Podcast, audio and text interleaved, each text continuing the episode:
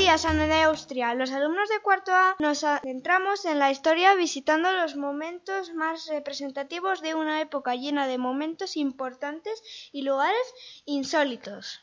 Empezamos. Los romanos construyeron numerosos acueductos para proporcionar agua a las ciudades y lugares industriales en su imperio. Estos acueductos estaban entre los mayores logros de ingeniería del mundo antiguo. Hoy en día muchas ciudades mantienen y usan los antiguos acueductos, aunque los canales abiertos han sido normalmente reemplazados por tuberías. La misma ciudad de Roma tenía la mayor concentración de acueductos, nada más que once, construidos a lo largo de un periodo de 500 años. El acueducto de los milagros es una de las conducciones que en época romana suministraban agua a la ciudad de Emérita Augusta, actual Mérida. El acueducto tenía como función principal suministrar agua al lado oeste de la ciudad. El lugar de toma de agua se situaba en el embalse de Proserpina, desde donde nació una conducción que serpenteaba a lo largo de casi 12 kilómetros. La parte final del acueducto se situaba en la arquería más famosa. El acueducto de Segovia.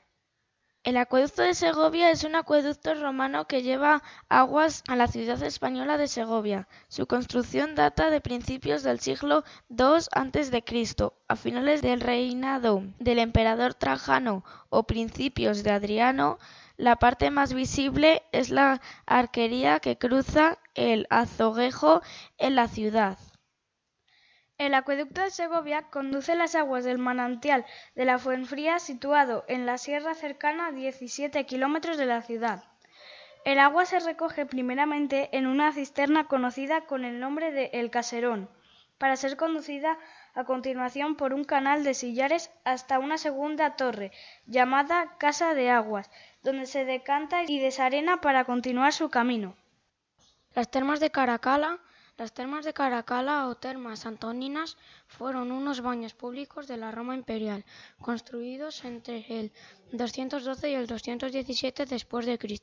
Bajo el gobierno del emperador Caracalla se inauguraron con el nombre de termas antoninas. Actualmente las extensas ruinas de estas termas son unas atracciones turísticas importantes aunque fueron despojadas de sus esculturas y demás riquezas desde fecha temprana.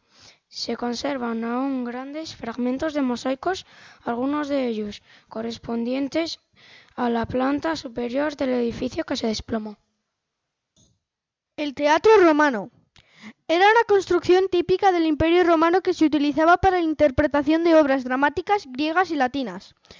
La mayoría de los teatros romanos conservados siguen el modelo arquitectónico propuesto por Vitruvio y constan de Scaenae fronts, frente escénico o escenario, orchestra, en el que se sentaban las autoridades, aditus, pasillos laterales, cavea y el vomitorio para el público. Además, el teatro podía cubrirse con toldos para cubrir a los espectadores de la lluvia o del sol. Las catacumbas. Las catacumbas son unas galerías subterráneas que algunas civilizaciones mediterráneas antiguas construyeron y utilizaron como un lugar de enterramiento. Las más conocidas y las mejor estudiadas son las catacumbas de la ciudad de Roma. Fueron excavadas en el suelo para organizar en ellas los enterramientos de los muertos de los primeros cristianos en la Roma del siglo II.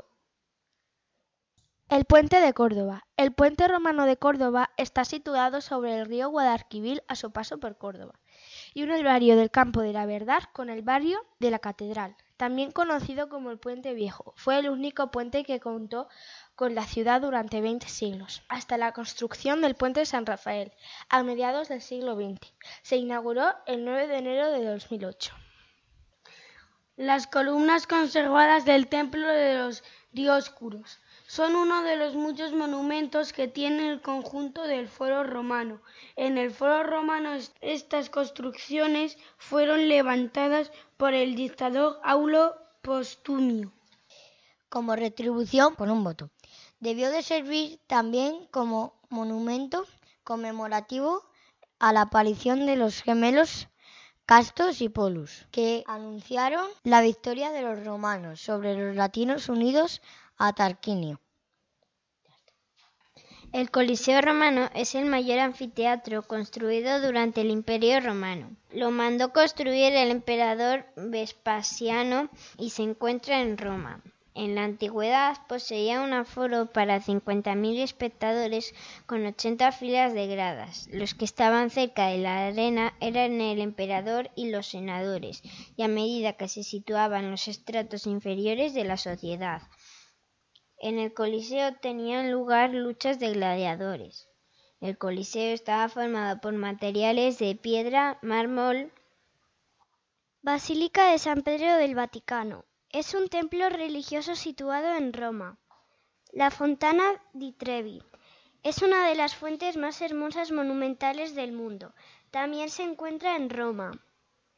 Arco de Constantino. Era un monumento donde llegaban los generales victoriosos y los recibían los ciudadanos.